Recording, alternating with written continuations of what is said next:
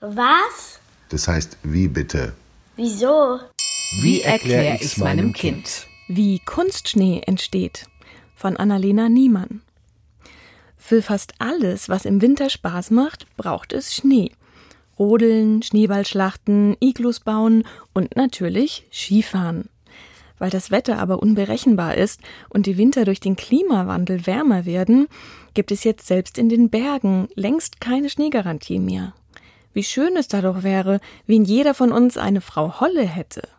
Dann könnte sie es im Winter so oft schneien lassen, wie wir wollen. So einfach wie im Märchen geht es zwar nicht. Ein wenig Hilfe fürs Schneetreiben gibt es aber schon. Wer möchte schon auf braune Berghänge schauen, statt auf weiße Pisten, wenn er in den Skiurlaub fährt? Gut also, dass man Schnee künstlich herstellen kann. Im Grunde braucht man dazu nur zwei Zutaten Luft und Wasser. Dass daraus am Ende Schnee wird, ist aber gar nicht so einfach. Denn natürliche Schneeflocken brauchen eigentlich viel Zeit, bis sie fertig zum Boden hinabschweben können. In kalten Wolken sammeln sich feine Wassertropfen zunächst um ein winziges Teilchen an, zum Beispiel um ein Staubkorn, und gefrieren. Zuerst sind es genau sechs Wasserteilchen, doch an die kleben sich wiederum neue Tröpfchen an, die auch gefrieren. Das geht immer so weiter, bis die Schneeflocke so groß und schwer geworden ist, dass sie aus der Wolke fällt. Und es schneit. Bei Kunstschnee muss das etwas schneller gehen. Hier kommen Schneekanonen und Schneelanzen zum Einsatz, die man in den Skigebieten oft entlang der Pisten stehen sieht. Die Lanzen, die aussehen wie Straßenlaternen, sind fest installiert. Die kompakten Kanonen können dagegen immer dorthin bewegt werden, wo sie gerade gebraucht werden. Ein großer Propeller an ihrem hinteren Ende wirbelt in kurzer Zeit viel Luft durch die Kanone und erzeugt eine Art Windkanal. Vorne sitzen derweil zahlreiche kleine Düsen, durch die mit viel Druck Wasser gepresst und zerstäubt wird. Wie es dem Tröpfchen dann im Windkanal ergeht, kennen wir aus eigener Erfahrung. Wenn uns der Wind um die Ohren pfeift, wird uns schließlich auch kalt. Ganz besonders, wenn wir vorher nass geworden sind. Den Wassertropfen in der Schneekanone geht es nicht anders. Sie fangen buchstäblich an zu frieren.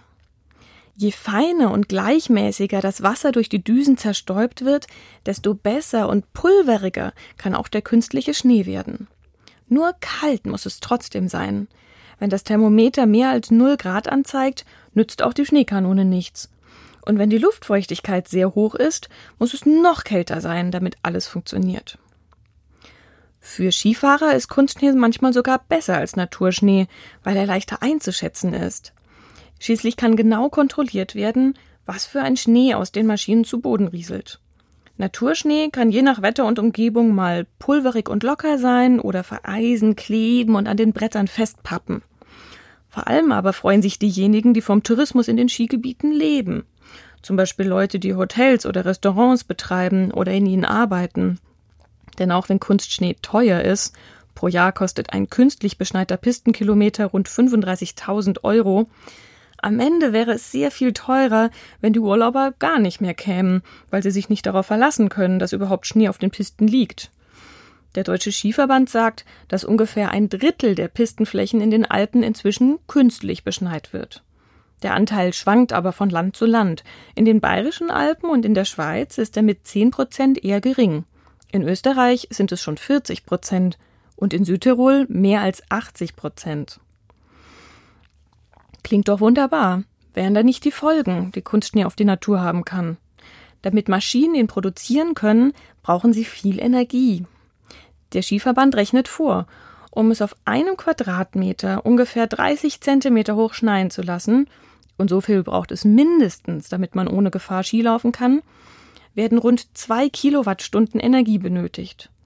Das ist etwas mehr als eine Waschmaschine braucht, um die dicken Winterpullis einmal durchzuwaschen.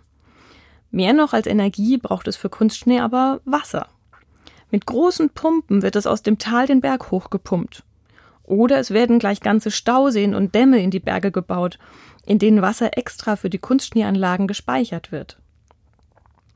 Ein anderes Problem taucht auf, wenn die Wintersaison eigentlich vorbei ist. Kunstschnee schmilzt deutlich langsamer als Naturschnee. Das liegt an der Form der Flocken. Mit bloßem Auge sehen sie zwar gleich aus, unter dem Mikroskop erkennt man aber, dass eine Kunstschneeflocke keine richtigen Kristalle mit vielen Ecken und Kanten bildet, sondern eher rundlich ist. Und dieser winzige Unterschied führt dazu, dass die Flocken im Frühling nicht so schnell aufwärmen und damit nicht so schnell schmelzen.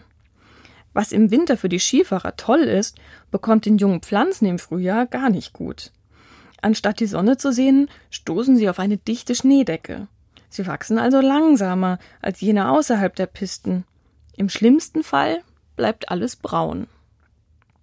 Zum Glück darf aber ohnehin nicht jeder einfach eine Schneekanone aufbauen, wo es ihm gefällt. Das müssen Behörden meistens erst einmal ausdrücklich erlauben und tun es nur, nachdem sie entschieden haben, ob die Natur keinen zu großen Schaden nimmt. Interessanterweise ist Kunstschnee übrigens ausgerechnet in jenen Bergen erfunden worden, in denen eigentlich nie echter Schnee liegt, dafür aber so manches Märchen entstanden ist. Die erste Schneemaschine kam in den Bergen von Hollywood auf einem Filmstudio in den 30er Jahren zum Einsatz. Für As the Earth Turns ließ der technische Direktor des Films große Eisblöcke ans Set schaffen.